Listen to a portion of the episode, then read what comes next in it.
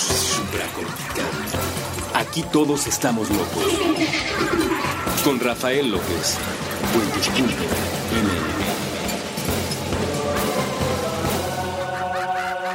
Bienvenidos a Supracortical, yo soy el doctor Rafa López, soy médico cirujano por la Universidad La Salle y soy psiquiatra por la UNAM.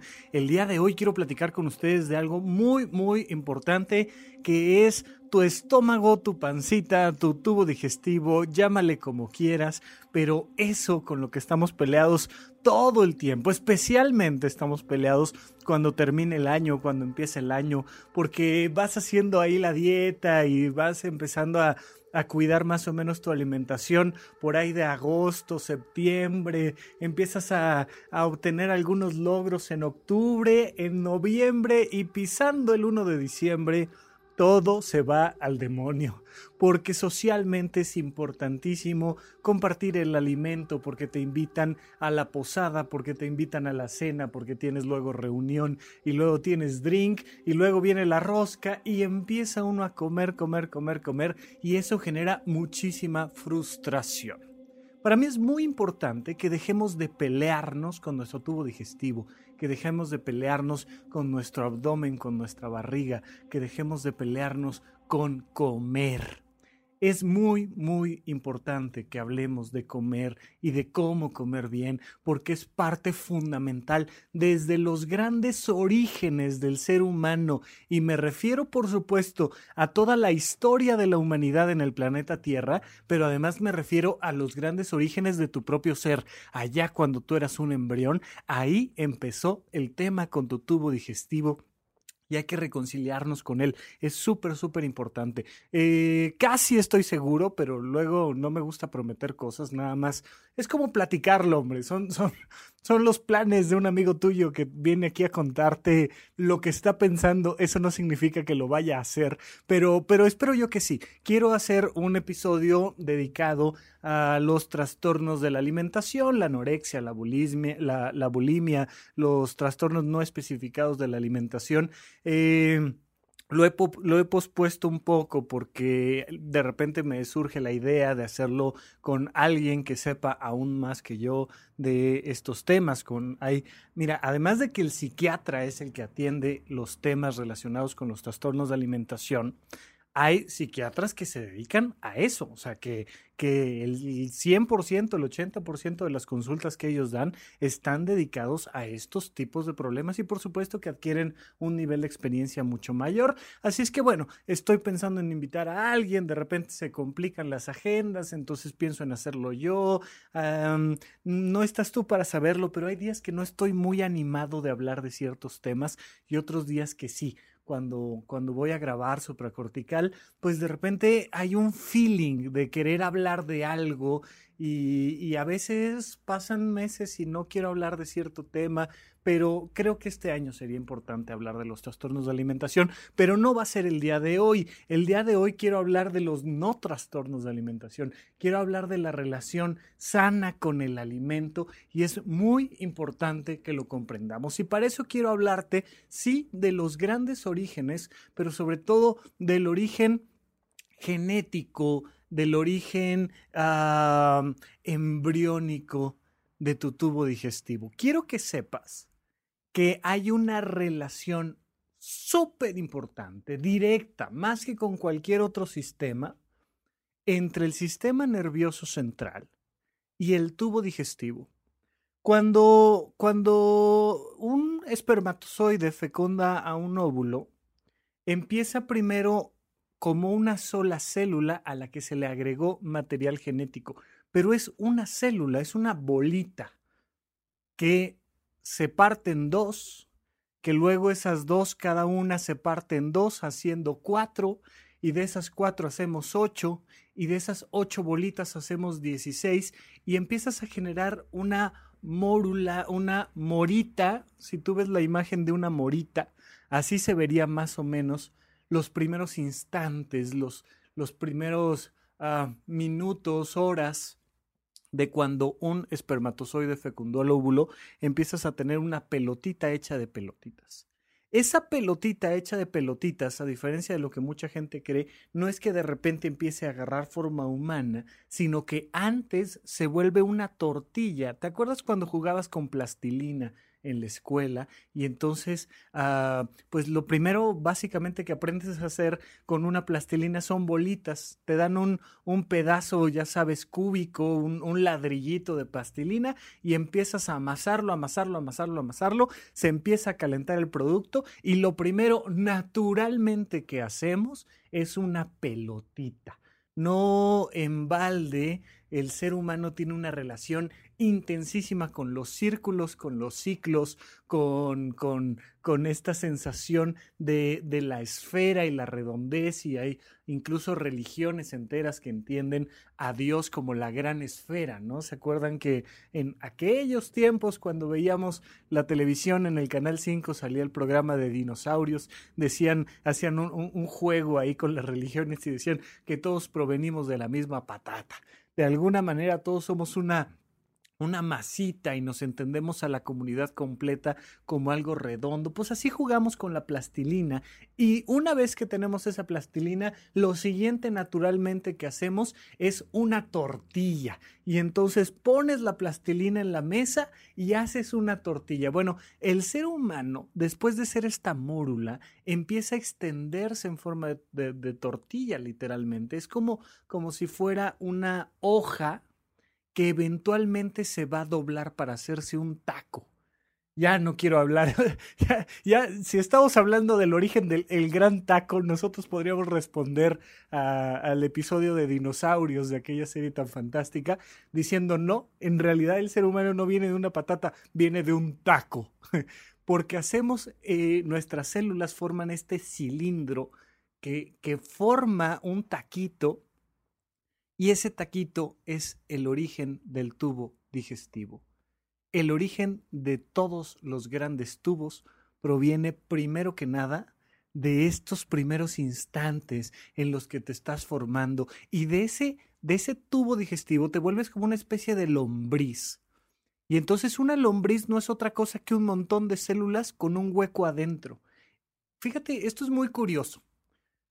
Aquello que está adentro de tu estómago en realidad está fuera de tu cuerpo. Es el afuera más adentro que existe en el mundo.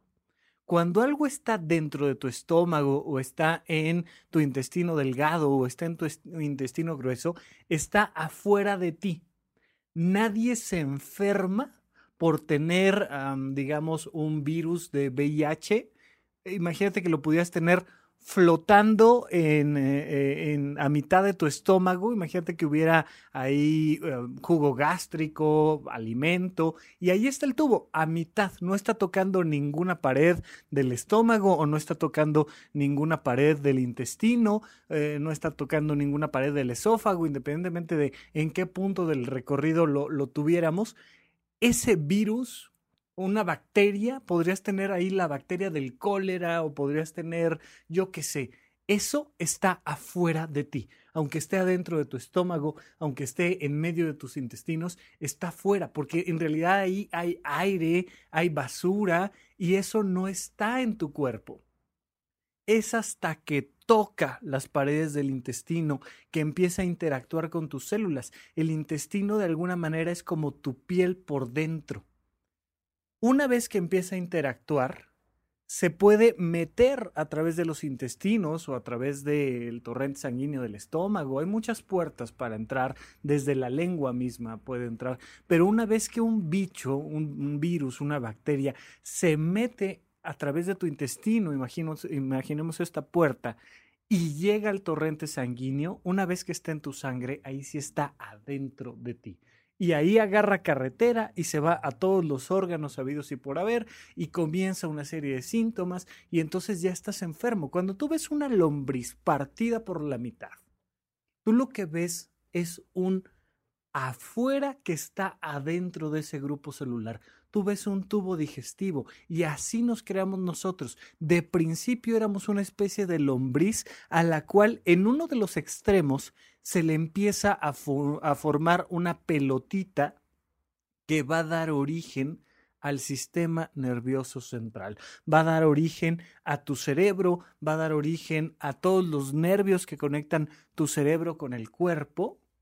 Y es muy curioso porque desde ese momento hay una interacción directa entre tu tubo digestivo y tu mente. Tu cerebro, tu estado de ánimo tiene una relación directa con el alimento. Y piénsalo así estamos vivos y el único sentido de estar vivos, de principio, me refiero a todos los seres vivos del planeta y probablemente del universo, todos los seres vivos, nuestra única misión es seguir vivos.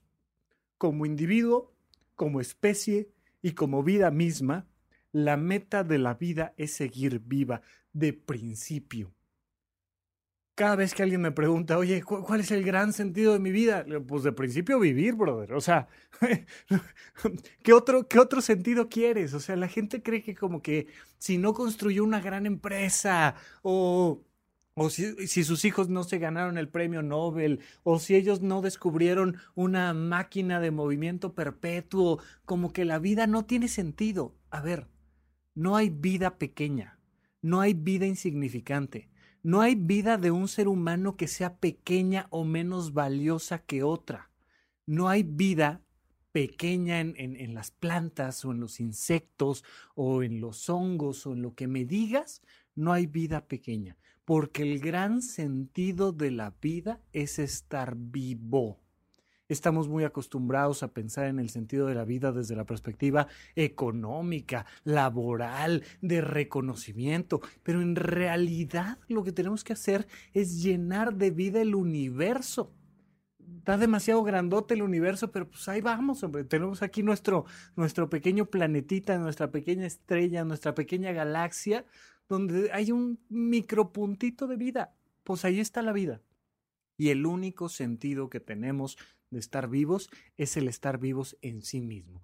¿Y cómo normalmente estamos vivos? A través del alimento.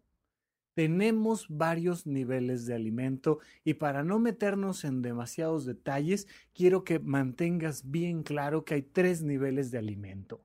Básicamente te alimentas de oxígeno, ese es, digamos que, el alimento más básico y fundamental. No hay diferencia a nivel bioquímico ah, entre respirar y comer.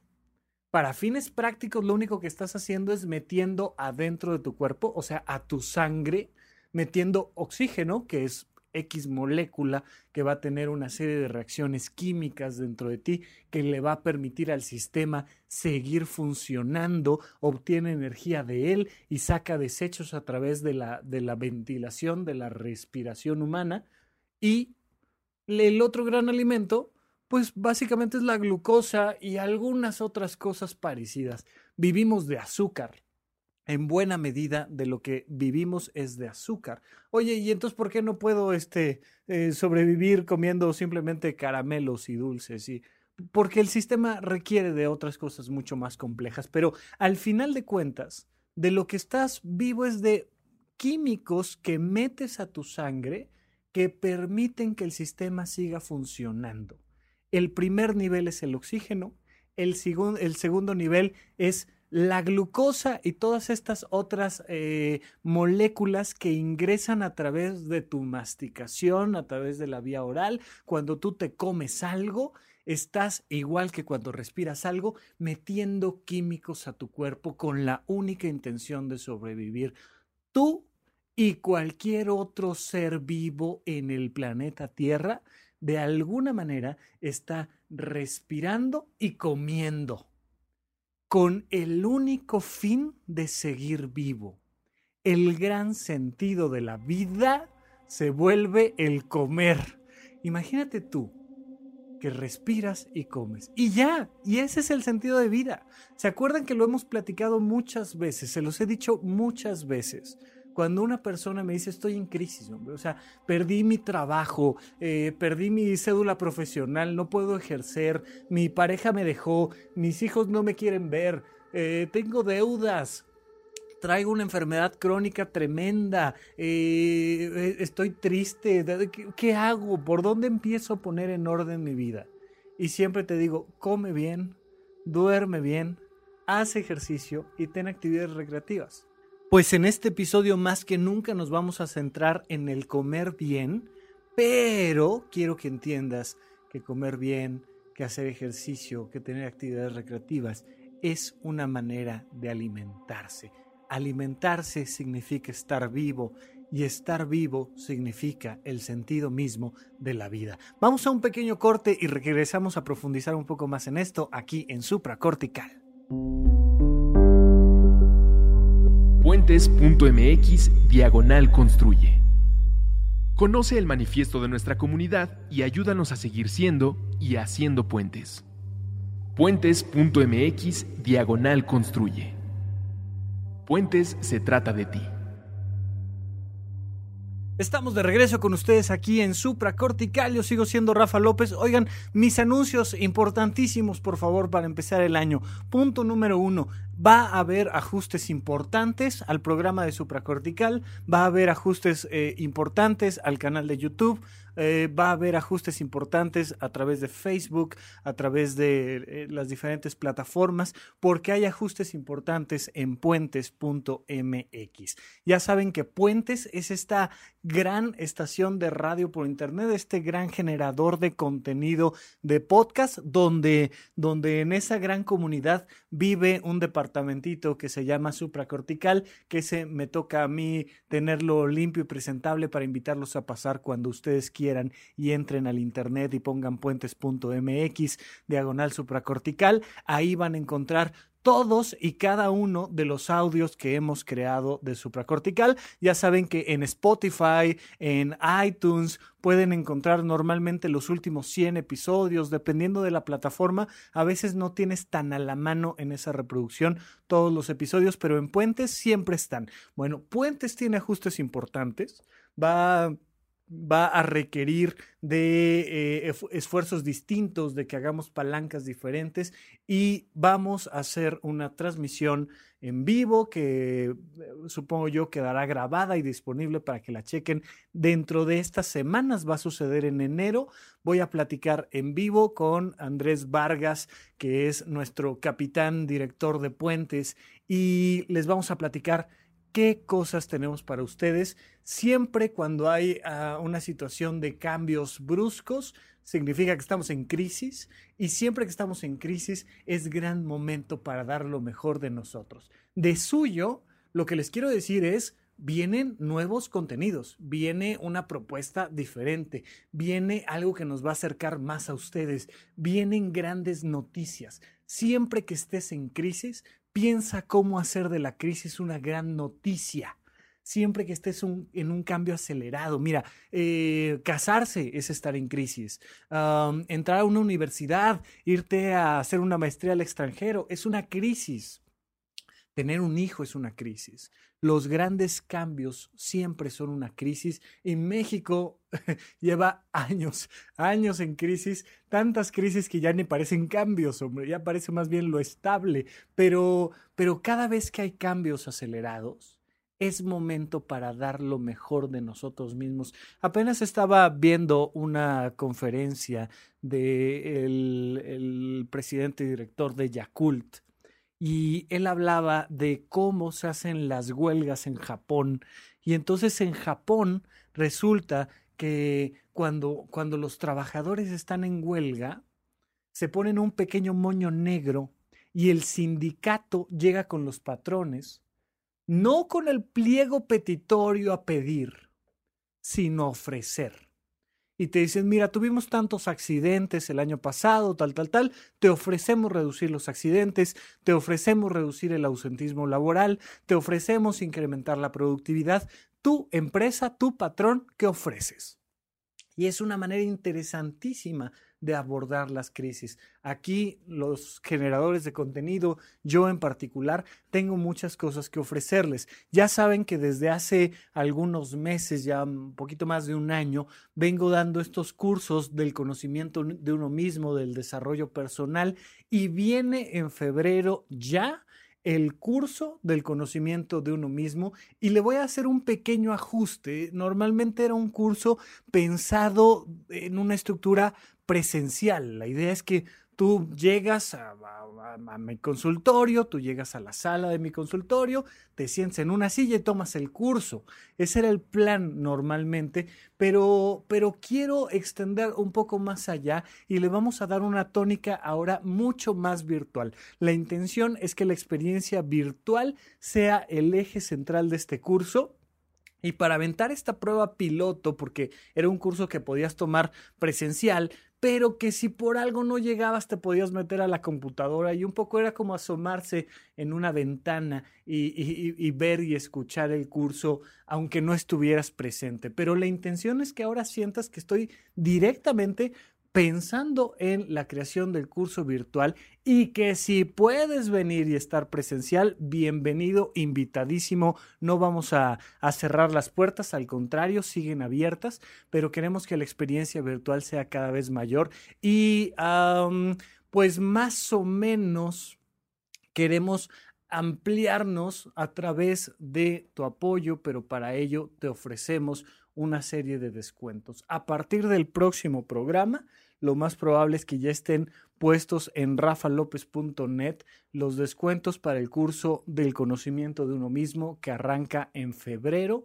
Va a haber descuentos para la gente de supracortical, especialmente para los que disfrutan de otros podcasts como, como los encuentras todos en puentes.mx y también para los que están fuera de la Ciudad de México. Quiero, quiero darles un énfasis y hacerles una cordial invitación para que se unan a esta comunidad y convivan un poquito más de cerca. Pero eso y más se los vamos a platicar en eh, la reunión que vamos a tener eh, Andrés Vargas y yo.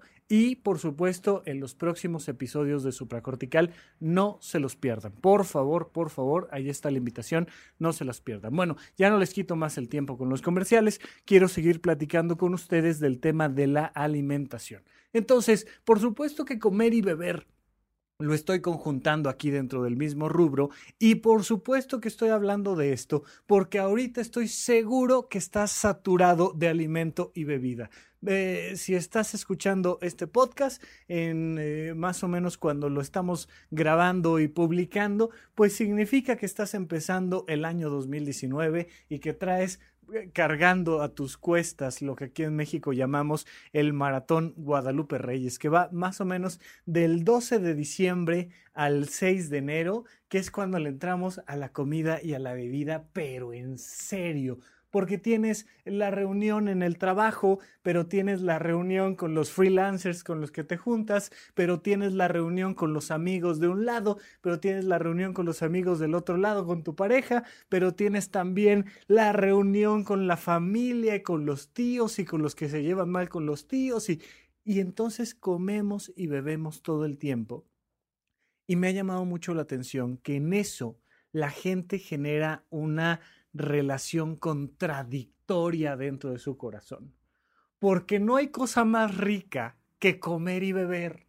Punto. Ya acéptalo, suéltalo, relájate. No pasa nada. La gente eh, me escribe y me llama y viene al consultorio a decirme, Rafa, es que ah, yo, yo creo que tengo un trauma de infancia porque no puedo cumplir mis compromisos. Cada año me propongo eh, ponerme a dieta y no puedo. Es que no, sabes, me, gusta comer y me gusta, me gusta la grasa y me gusta el carbohidrato y le entro duro a la proteína y, eso de las verduritas y la comida sana, pues como que no, no se me da y entonces se me hace que tengo un trauma y que tengo el síndrome del eterno adolescente que no se compromete con nada y ah, y viene la gran angustia. A ver, punto número uno. Tenemos una relación directa con respirar y con comer y beber. ¿Para qué respiramos, comemos y bebemos? Para estar vivos. Y no hay nada más placentero que estar vivo porque el gran sentido de la vida es estar vivo. Entonces, por favor, si tú quieres estar bien en tu vida, realizarte, no te pelees con tu alimento. No puedes estar viviendo con culpas la manera en la que respiras. O sea, yo, yo sé que la gente no lo hace, pero, pero imagínate que dijeras, ay no, es que estoy respirando mucho smog. Y entonces, ah, me da angustia, me da angustia porque cómo es que no estoy respirando el aire más limpio. Brother, vives en esta ciudad y respirar es importante. A ver, aguántate el respirar. No vas a lograr más de unos minutos sin respirar. Y el siguiente gran motor y gran motivador de la vida es comer y beber. Los animales se mueven por hambre y por sed. Hay otro gran motor que también tiene que ver con la vida, que se llama sexo. ¿Sabes por qué tenemos este gran apetito sexual? Y apenas me acaban de mandar un Twitter que quieren que platiquemos de la adicción al sexo, de la ninfomanía y este tipo de temas que me parece interesantísimo que platiquemos. Va muy bien con esto que estamos hablando, lo, lo hablaremos pronto, pero este otro gran motor es el sexo, porque el sexo nos mantiene vivos. No a nosotros como individuos, sino a nosotros como especie.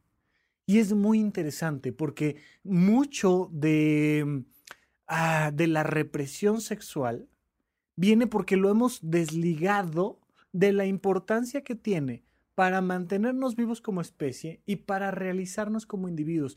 Hay un apetito importantísimo en el mundo de la vida sexual, pero lo platicaremos en otra ocasión. Lo que te quiero decir ahora es, el alimento es el gran motor de todo ser vivo. Si los cachorros no tuvieran sed, si los cachorros no tuvieran hambre, se mueren. Imagínate que pudieras quitar esa alarma, esa necesidad, ese apetito por comer y beber. El cachorro se muere, se muere. No hay cosa que le angustie más a una mamá que el hecho de que su bebé recién nacido no sea mamante de ella. Que le dé esta sensación de no quiere comer, no quiere pecho, no, no, no se le pega, dicen las enfermeras, ¿no? ¿no? No se está pegando a la mamá. Y entonces hay una angustia tremenda, porque tú lo puedes bañar, lo puedes cargar, lo puedes este, cubrir con sabanitas y con cobijas, y, y lo puedes vestir y le puedes sacar fotos y lo puedes acariciar. Pero tú no lo puedes alimentar si él no se alimenta. Si no hay naturalmente este motor de vida que se llama hambre, el ser se muere. Y si como sociedad no tenemos hambre, la sociedad se muere. Literalmente, cualquiera que sea el ser vivo del que estés platicando, necesariamente tiene que surgir de él el hambre. El hambre es algo que no se nos debe de quitar nunca. ¿Y sabes cuándo se nos quita muchísimo el hambre? En estas épocas.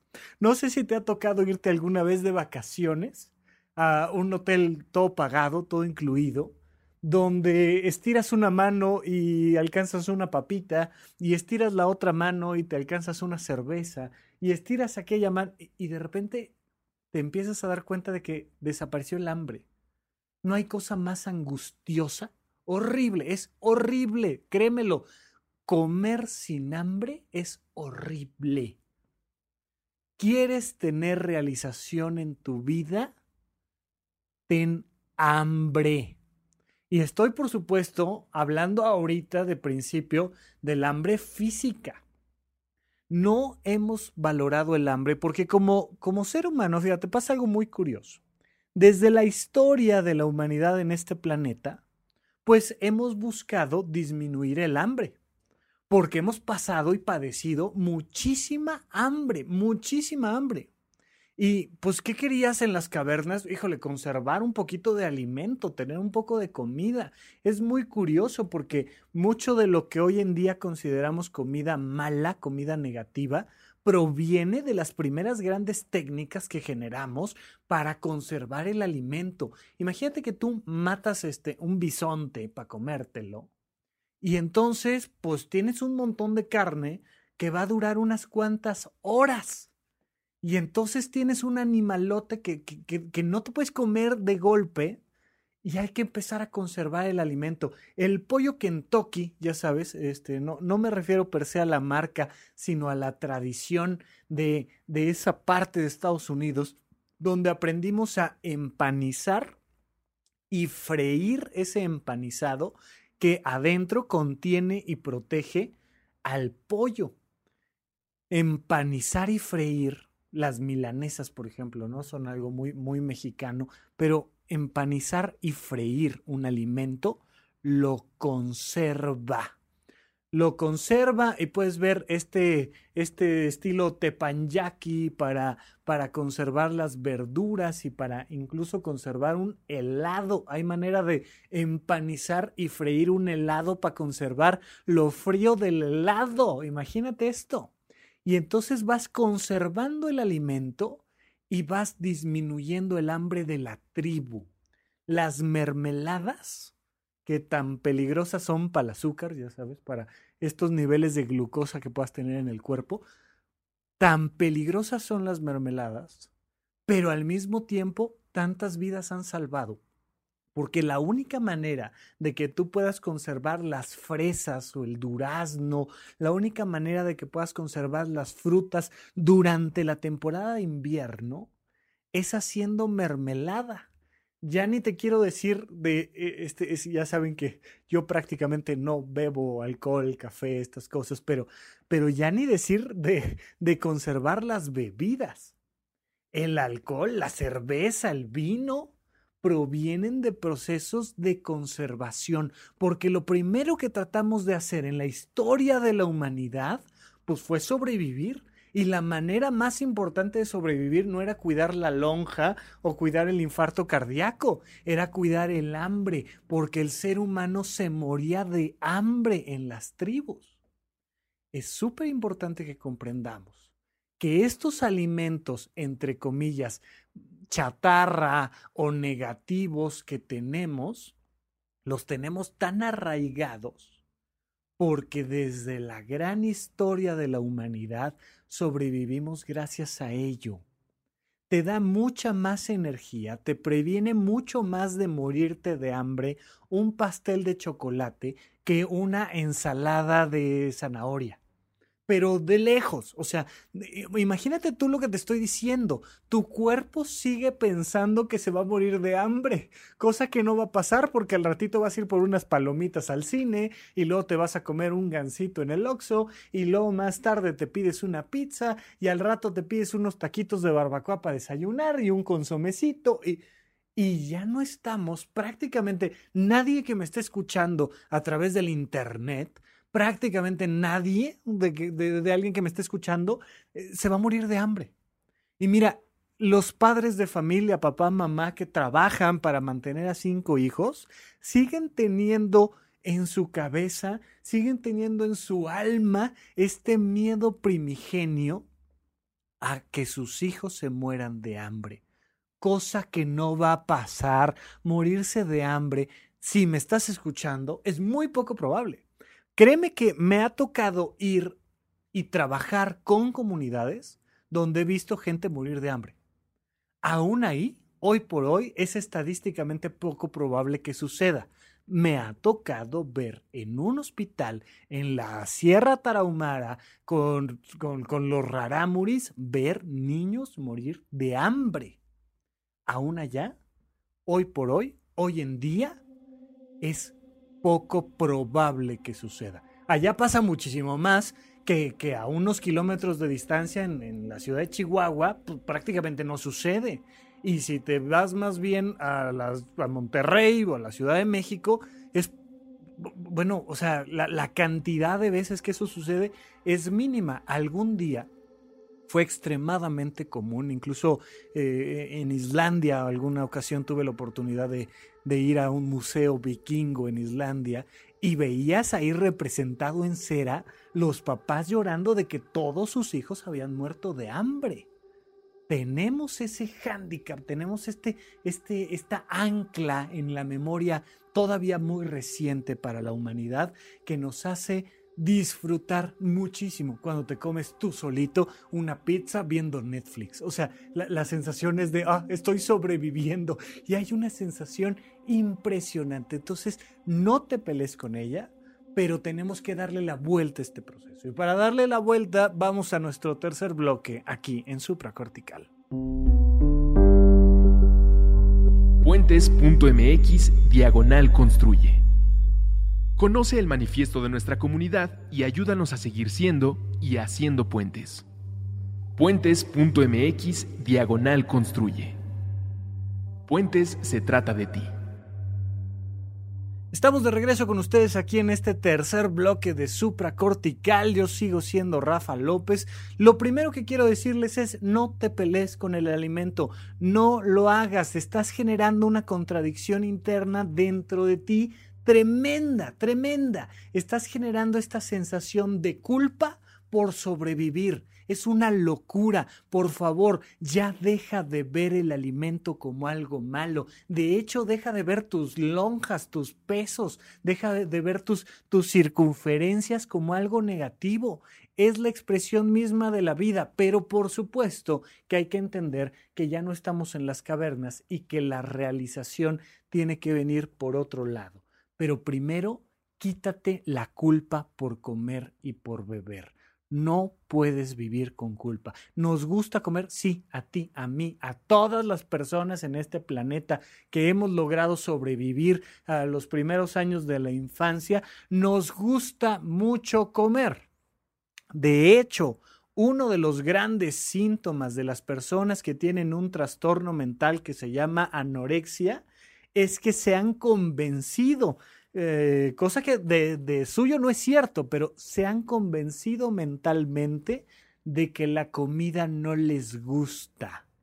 Una persona a la que no le gusta la comida es una persona enferma, tiene algún tipo de trauma que le hace decir, ay no, guácala, ay, no, que puede ser una alergia, por ejemplo, a mí no me gustan los cacahuates porque si me los como me muero. Ok, pues sí, hay, una enfermedad que justifica ese proceso. Pero me ha tocado escuchar a muchísimas chicas con anorexia, muchísimas, que te dicen, no, a mí no me gusta el chocolate, a mí no me gusta la pizza, a mí no me gustan las papas, a mí no me gusta el sándwich. A mí, no, a mí lo que me gusta es este, la lechuga y me gusta eh, eh, el salvado, ¿no? lechuga con salvado, eso es lo que a mí me gusta. Y me gustan eh, los jitomatitos y los pepinos.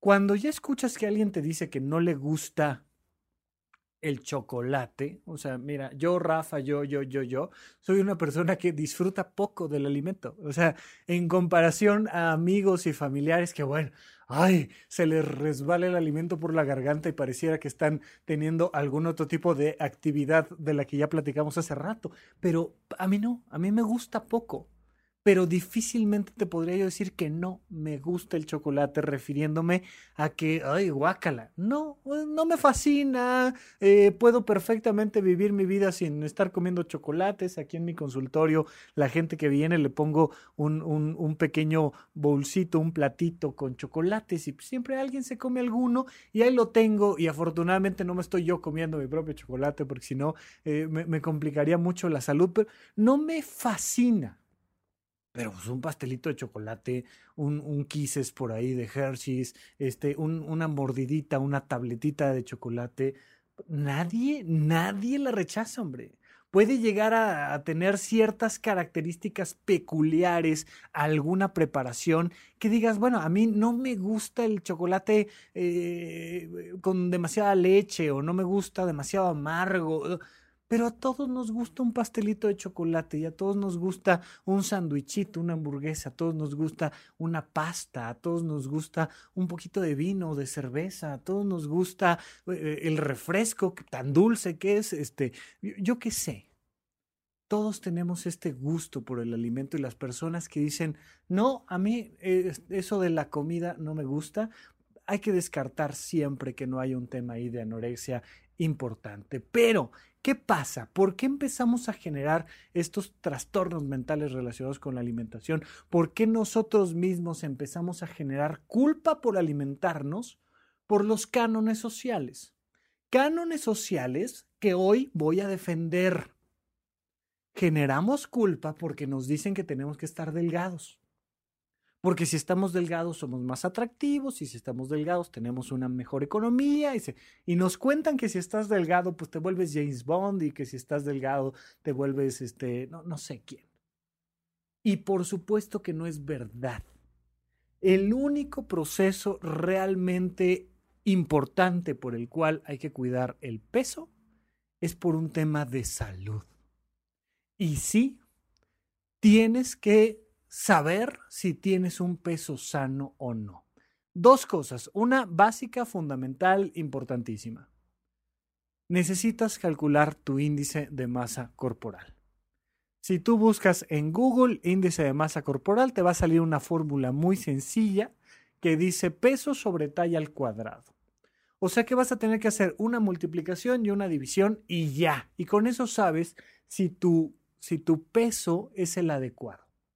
Entonces, tú multiplicas tu talla dos veces, en mi caso que mido metro setenta y seis, una cosa por el estilo, lo multiplico 1.76 por 1.76 y me da un numerito, ese numerito lo anoto.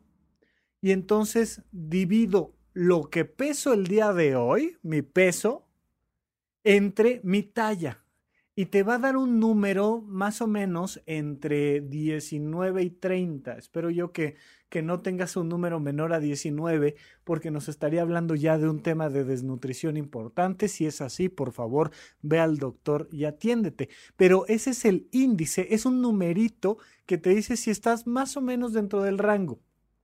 De 19 para abajo, sin ser demasiado precisos, tienes que estar considerando que ya traes un tema de desnutrición. Entre 19 y 24 y cachito, antes de llegar a 25, entre 19 y 25, tienes un peso adecuado. No sabes el rango tan amplio que es. Por favor, te pido este ejercicio a ti que me estás escuchando. Ve cuánto podrías pesar para tener 20 de índice de masa corporal, de preferencia 21, trata de cerrarlo ahí, entre 21 y 24. Y vas a ver que son un montón de kilos. En mi caso, puedo pesar 63 kilos y todavía estar dentro de un rango adecuado para mi, para mi talla de índice de masa corporal. Y puedo llegar a pesar casi 80 kilos y todavía estoy dentro de un rango adecuado y sano para mí. Imagínate 20 kilos de diferencia, considerarlos como un proceso sano. Si me preguntas, te diría yo, plántate en 23, ¿no? Plántate eh, más, o menos entre 21 y 23 es una buena opción para tener un peso adecuado, pero, pero entre 20 y 24 te puedes considerar una persona sana de principio. Ahora, la segunda cosa que ya requiere de un poquito de más dinero, esfuerzo, tiempo, eh, consideración y demás, es que debes de tener un adecuado porcentaje de masa muscular y de grasa. La grasa no debe ser muy alta porque puedes mantener ese índice de masa corporal con, con base en pura grasa, pero puedes también mantener ese índice con base en músculo. Evidentemente, a mayor cantidad de músculo y menor cantidad de grasa, estamos hablando de un sistema más sano. No sabes cómo te cambia la vida si trabajas por mantener un buen índice de masa corporal con un adecuado porcentaje de músculo. Bueno, es el gran reto. ¿Quieres encontrarle un sentido a tu vida? ¿Quieres encontrarle un sentido a este 2019? Que ese sea tu gran reto. Pero tiene que ser a favor del alimento, no en contra del alimento. No se trata de solo bajar grasa cerrando la boca y frustrándote. Se trata de aprender a identificar alimentos que te gusten en sus combinaciones adecuadas para incrementar la cantidad de músculo. La única manera en la que vas a incrementar músculo, te lo digo hoy ya, es haciendo ejercicio. Si no estás haciendo ejercicio, te estás perdiendo uno de los grandes motores de tu vida. Si no estás haciendo ejercicio, te estás perdiendo de la realización personal. Punto. Hazle como quieras, así hayas inventado una máquina del tiempo, así hayas inventado una máquina de movimiento perpetuo y te, ganes el premio Nobel, así seas este el director de cine más fregón eh, que ha habido en México, si no estás haciendo ejercicio, estás perdiendo un gran motor de tu realización personal. Y si no estás comiendo rico, si no te estás alimentando bien, estás perdiendo un gran motor en tu realización personal. No se trata solo de que ya pasó la rosca de reyes y entonces ya tengo que cerrar la boca. No se trata de cerrar la boca, piensa en seguir comiendo, piensen que vas a seguir comiendo, pero que vas a comer otras cosas, que vas a incorporar, sí, a los carbohidratos, a la tortilla, lo que me digas, que vas a incorporar las nueces, que vas a incorporar eh, eh, vegetales, que vas a incorporar eh, carnes, que vas a incorporar lo que tú consideres adecuado desde una perspectiva de una alimentación sana pero la alimentación sana tiene que ser la alimentación rica, porque si no se te antoja tu comida, lo que vas a sentir es que te estás muriendo y vas a sentir que te estás frustrando y vas a sentir muchísima culpa porque vas a tener un deseo constante de alimentarte de otras cosas, de esas otras cosas que al ser humano en este planeta nos mantuvo vivo durante mucho tiempo. Ya deja de pelearte con el, el alimento, solo extiende esta zona de confort de la alimentación y comprende que no se trata solo de disfrutar el pastel de chocolate, sí disfrútalo, pero además disfruta de las nueces, pero además disfruta de las verduras, pero además disfruta de los diferentes tipos de carne, pero además diferentes tipos de sustitutos de carne, pero además disfruta de todo lo que puedas disfrutar que se llame alimento, de comida exótica, de comida tradicional, de, de, de comida barata, de comida cara. Hazte un gran menú en la vida.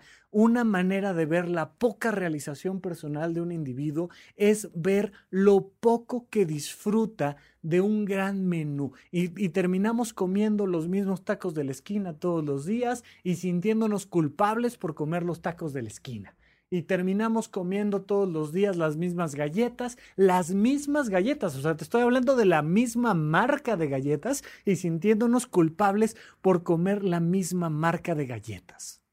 Hay una relación directa entre la manera en la que comes y bebes y una relación directa con tu realización personal y la calidad de tu vida.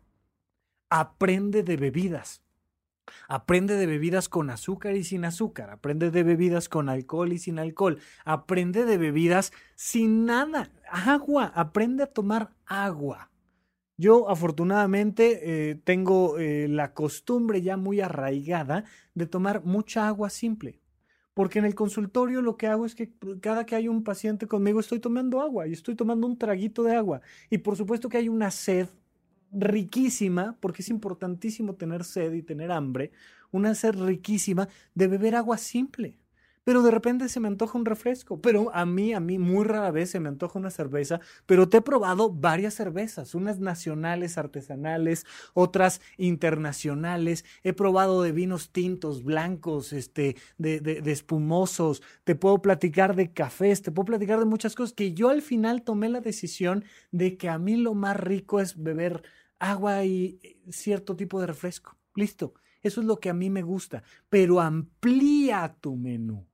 Cada vez, cada año, conoce nuevos alimentos y entiende qué cosas necesita tu cuerpo para estar vivo y cómo al dárselas te sientes más vivo. Aquí es la parte fundamental. Cuando el ser humano empezó en las cavernas, la idea era sobrevivir a la hambruna.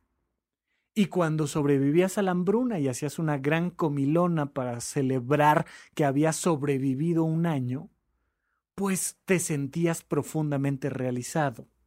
Hoy en día ese nivel de realización proviene de sentir que tu cuerpo está a tope en sus capacidades físicas no significa que tengas que ser eh, atleta de alto rendimiento. No, que tú sientas un gusto y un placer porque tu cuerpo funciona bien. Y es importantísimo. Y esta sensación proviene de los músculos, de los ligamentos. Y entonces cuando te sientes delgado y ligero, cuando sientes que tus músculos están creciendo y se marcan, te da una sensación de reconocimiento y realización importantísima. No vayas al gimnasio para la foto de Facebook. Disfruta de hacer ejercicio y de cómo se siente el cuerpo cuando hace ejercicio y luego sube la foto a Facebook. Pero es al revés, el motivador tiene que ser esta sensación de vida. No hay nada más padre que llevar tres meses, porque además esto requiere mucho tiempo, tres meses haciendo ejercicio y comiendo rico y de repente dices, qué padre es la vida. Y, llegas a trabajar con alegría y ves a tu familia con gusto y, y convives con tu sociedad de otra manera porque te sientes bien.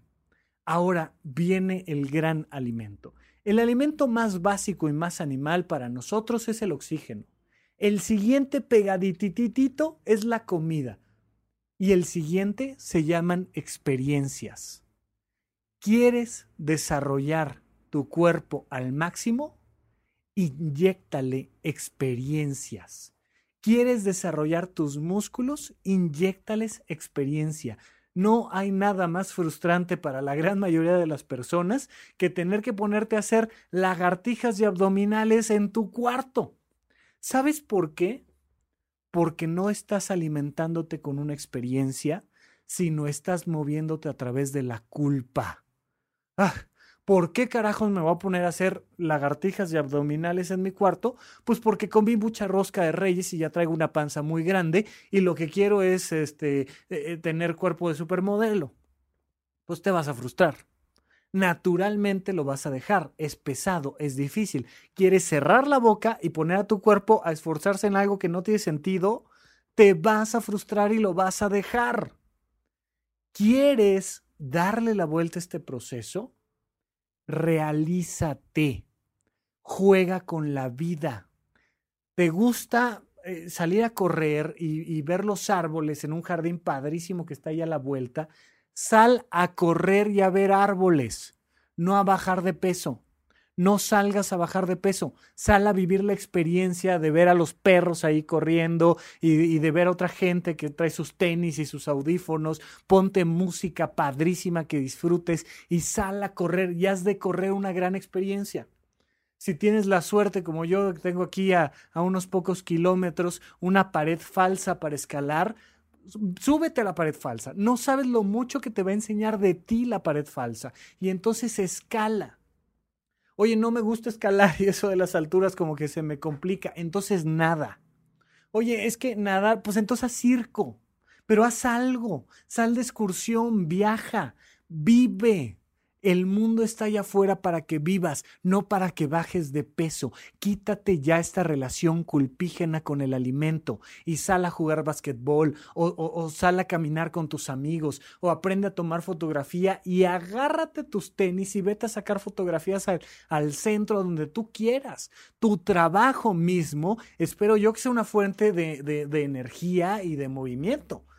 E-, es terrible tener uno de estos trabajos donde, donde no tienes espacio, donde no tienes lugar y condiciones para hacer ejercicio. Pero de alguna manera, si así es tu principio de realidad, pues compénsalo en tus momentos de descanso. Pero es que descansar no es dejar de moverse. El buen caminante descansa caminando. Es una frase antiquísima que me encanta. Sal a hacer otras cosas y aliméntate con experiencias. Aliméntate con oxígeno, aliméntate con comida y bebida y aliméntate con experiencias.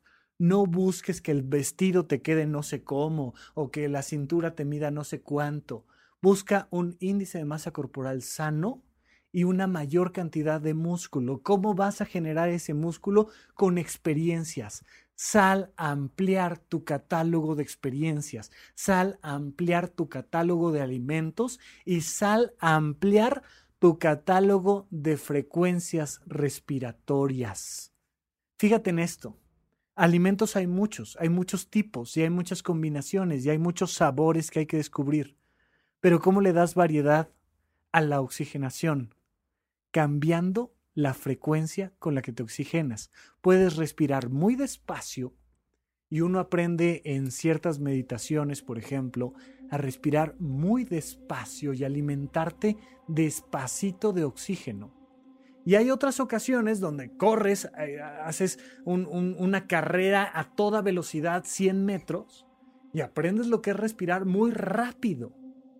Y respirar, ponerle atención a la manera en la que respiras, es una fuente de alimento y de experiencia impresionante. Estos tres alimentos se conjuntan y entonces la vida tiene sentido. No existe el sentido de vida en estar delgada y salir en las fotos. O sea, no existe el sentido de vida de alimentarte de oxígeno, comida, bebida y experiencias.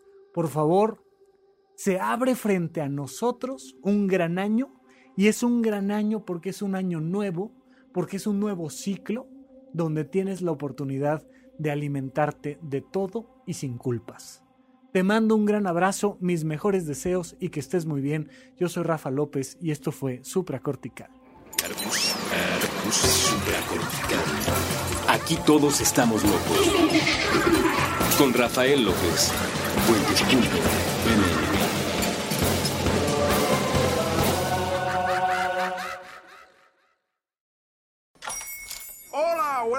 pana. Buenos días, bienvenido a Sherwin Williams. ¡Ey! ¿Qué onda, compadre?